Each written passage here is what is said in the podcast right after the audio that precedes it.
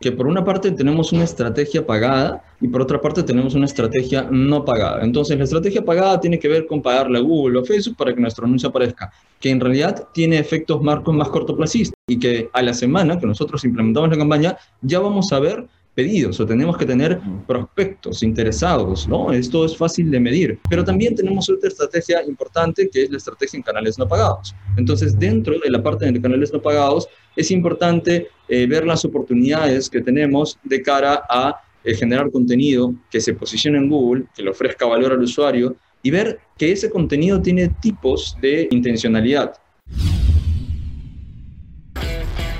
Bienvenidos a E-Commerce Top Voices, el podcast de entrevistas a las mentes más estratégicas del marketing digital y negocios en Internet.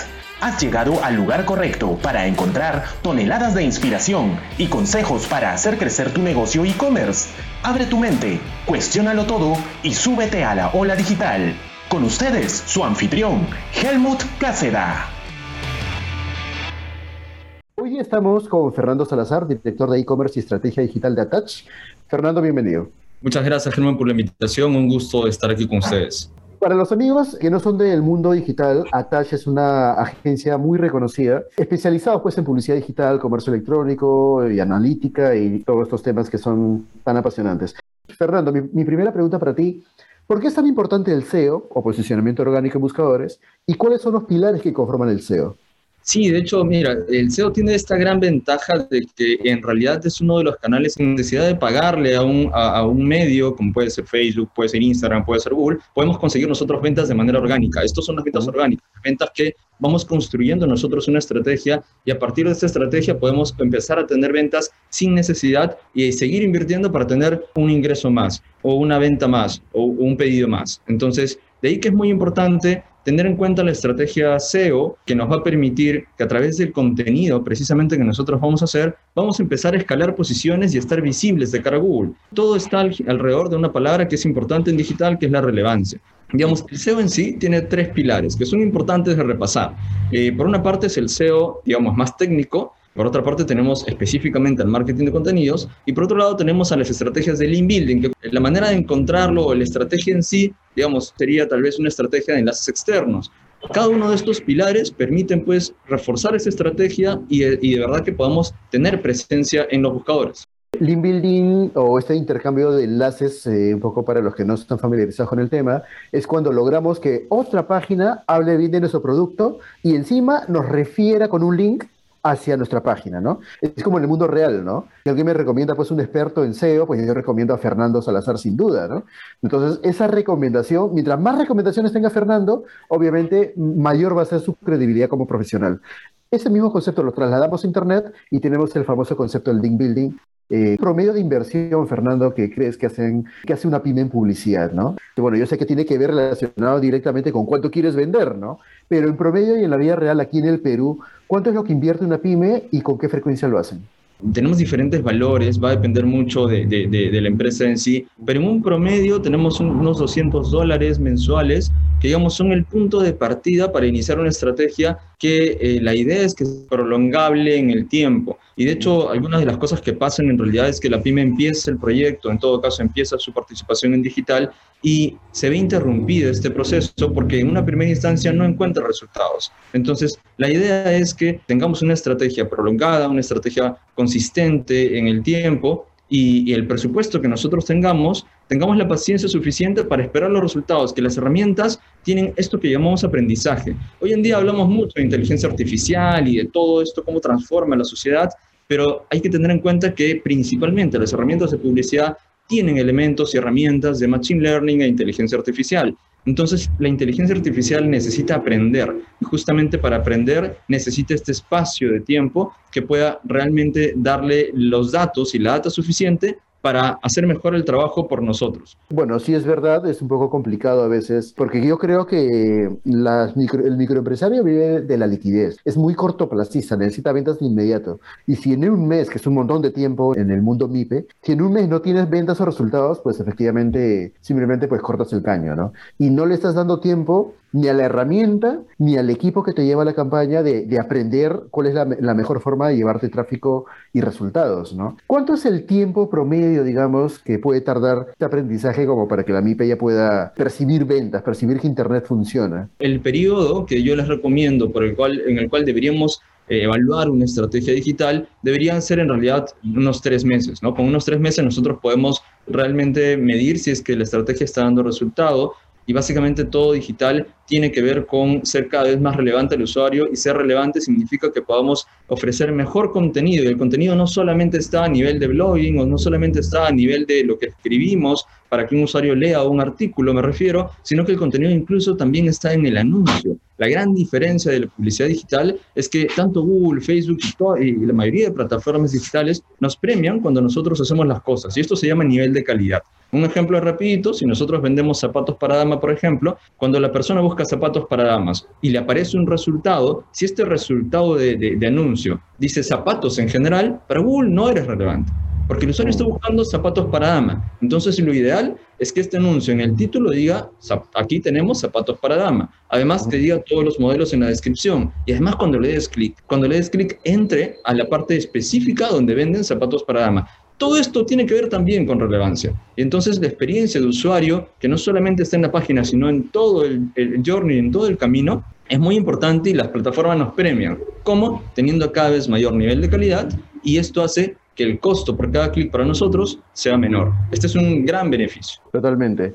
Ahora, para un empresario pues que de repente quiere probar no quiere dar esos primeros pasos. En tu experiencia, ¿cómo un empresario puede empezar este camino para posicionar su negocio en Internet? Sí, mira, aquí hay dos conceptos importantes, que por una parte tenemos una estrategia pagada y por otra parte tenemos una estrategia no pagada. Entonces, la estrategia pagada tiene que ver con pagarle a Google o Facebook para que nuestro anuncio aparezca, que en realidad tiene efectos marcos más cortoplacistas y que a la semana que nosotros implementamos la campaña ya vamos a ver pedidos o tenemos que tener prospectos interesados, ¿no? Esto es fácil de medir. Pero también tenemos otra estrategia importante que es la estrategia en canales no pagados. Entonces, dentro de la parte de canales no pagados, es importante eh, ver las oportunidades que tenemos de cara a eh, generar contenido que se posicione en Google, que le ofrezca valor al usuario y ver que ese contenido tiene tipos de intencionalidad.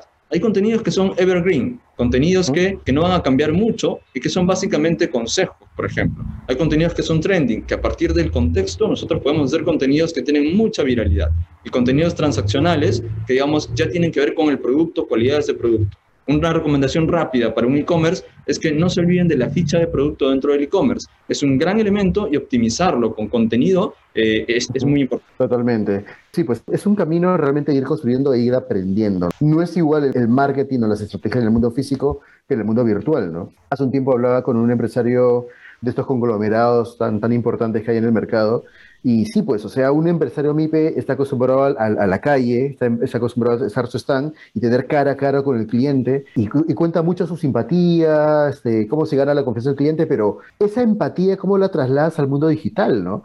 O sea, sí se puede, eh, generando confianza a través de los contenidos y todo el tema, pero es esto una disciplina pues porque hay que preparar, o te preparas tú o, o, se lo delegas a una persona, ¿no? Pero claro. es bastante complejo eh, la cultura del microemprendedor hay una empresa que pues está creciendo y ha aprendido en base a errores que tienes que invertir para ganar. Eso creo que es, es, bastante interesante.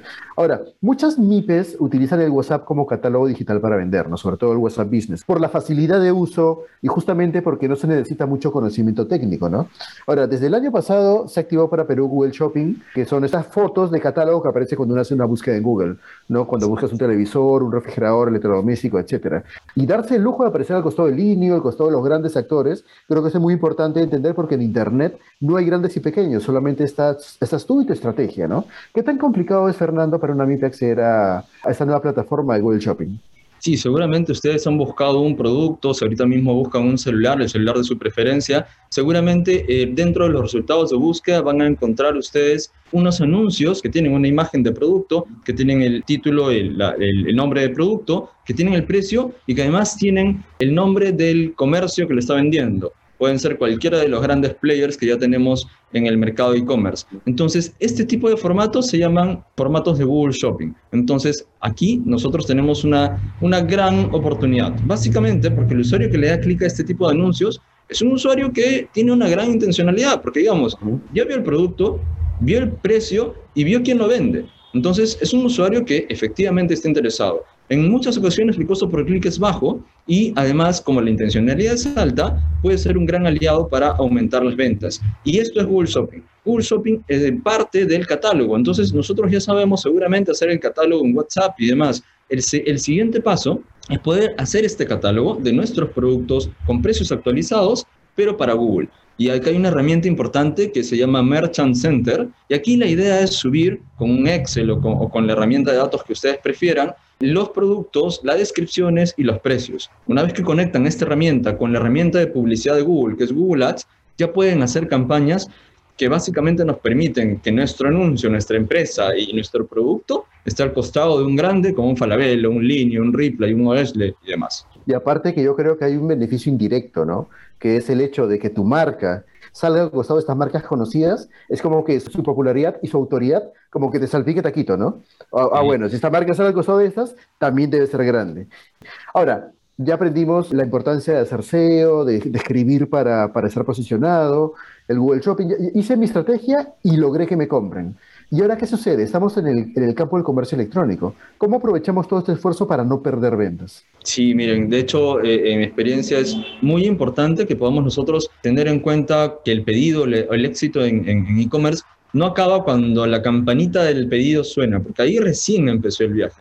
O sea, después de que nosotros ya ingresó el pedido, eh, vamos a tener que eh, llamar a ese cliente o gestionar este pedido, es decir, para que el, pedido pueda llegar adecuadamente hacia el domicilio del cliente o, la ubicación que él prefirió. Pero todo esto depende de cuatro factores que yo considero importantes dentro de la estrategia y que impactan efectivamente a la estrategia digital, que tiene que ver primero, evidentemente, con toda la estrategia de marketing, lo segundo es la atención al cliente, lo tercero es la logística y los procesos que debemos establecer para efectivamente cuando el cliente le digamos te lo damos en 24 horas, llegue en 24 horas, y aquí la elección del partner y el courier es muy importante, y cuarto, la elección de la plataforma de la tienda web. Entonces, todos estos factores, al fin y al cabo, van a hacer que eh, nosotros, digamos, podamos capitalizar estas ventas y que incluso podamos capitalizar clientes potenciales. Les cuento, eh, digamos, eh, es mucho más fácil para el usuario poner la tarjeta en un site, en una página web de uno de estos e-commerce bastante grandes, porque confían en la marca, porque es una marca reconocida, a poner la tarjeta en uno de los e-commerce que de repente son empresas que están saliendo y están haciendo un gran esfuerzo para estar en digital. Entonces, ¿cómo hacemos para mejorar eh, este, este aspecto? Pues evidentemente eh, debemos tener con los certificados de seguridad, los indispensables para brindar seguridad al cliente, pero no basta. Y en ocasiones lo que va a pasar es que vamos a echar mano de estrategias más bidireccionales, es decir, conversar con el cliente por las herramientas tecnológicas. Y aquí la verdad es que yo apoyo, más allá de que eh, estamos hablando de solamente un e-commerce, o en todo caso de priorizar la venta e-commerce que empieza en la web y terminan haciendo la compra de manera autónoma, yo considero que un primer paso para una pyme para empezar a rentabilizar los esfuerzos que hace es colocar un enlace hacia un WhatsApp o un chatbot que pueda eh, hacer que en tiempo real una persona debidamente capacitada pueda atender a ese cliente y acelerar el proceso de venta. Nos va a tocar hacer esto cuando nuestras marcas no son tan conocidas. Entonces, para esto tenemos que tener, por un lado, muy bien capacitadas a las personas con roles muy eh, claramente definidos. Además, tenemos que tener personas que estén pendientes, por ejemplo, de inventarios y inventarios en otros marketplaces, que es parte de la estrategia. Y por otro lado, también partners muy bien eh, seleccionados. Ahora, consejos para invertir tu presupuesto de publicidad digital de manera inteligente. Bueno, mira, como un primer consejo, eh, yo sí recomiendo mucho saber esperar. Eh, entender que las plataformas necesitan tiempo para aprender y, y nos vamos a tener excelentes resultados muy probablemente. Entender el funcionamiento de la herramienta es muy importante, aunque no seamos expertos en, implementarlo, pero sí entender cómo, cómo funciona la herramienta para poder tomar mejores decisiones. Como punto uno, como punto dos, utilizar las mismas herramientas digitales que tenemos para la investigación competitiva. En mi experiencia, ha funcionado muy bien el hecho de utilizar herramientas como Google Trends, es una herramienta gratuita, bastante fácil de usar, y ustedes pueden poner ahí una palabra clave o pongan el nombre de su producto y compárenlo con otros productos, o pongan el nombre de su marca y compárenlo con otras marcas. Les va a dar tendencias de cómo el usuario está respondiendo. Entonces, si ustedes se preguntan, ¿por qué no estoy vendiendo? Entonces, con Google Trends nosotros podemos ver las tendencias y decimos, ah, mira, lo que pasa es que la gente está buscando cada vez menos este producto. Pero a contraposición de esto, podemos tener también productos que cada vez están siendo más buscados. Entonces, es una gran oportunidad para poder eh, digamos, revender estos productos o, distribuirlos o de repente fabricarlos, si está en el scope de nuestra fabricación. Entonces, esta parte es muy importante, ver en, otros marketplaces, por ejemplo, Mercado Libre y demás, qué productos son los más vendidos y sacar ideas de innovación de ahí está muy, muy, muy importante. Y lo otro es aprovechar las campañas inteligentes. De hecho, en Google Ads eh, tenemos campañas como Smart Search o Smart Shopping, que digamos, Smart Shopping principalmente, te comentaba, tiene a lo mejor una dificultad para implementarlo, pero una vez hecho el setup, tiene posibilidades de, junto con la inteligencia artificial de Google, que pueda correr de manera eficiente y que, que automáticamente pueda aprender. Por último, em, entendamos que no todo es publicidad. Entonces, publicidad también va a tener en un punto algunos techos. Puede pasar que el costo por cada cliente potencial o cada compra se empieza a elevar porque eh, tenemos un público objetivo determinado. Entonces, miremos y, y, miremos también las otras estrategias. El mundo del SEO es bastante amplio y nos ofrece bastantes oportunidades. Buenísimo. Y creo que hay ahí mucho por aprender e interiorizar esa cultura de calidad total, de excelencia en la calidad total en las ventas online, ¿no? Así que, bueno, nada, Fernando, muchísimas gracias por habernos acompañado y por esos consejos, por haber compartido con nosotros. Muchísimas gracias.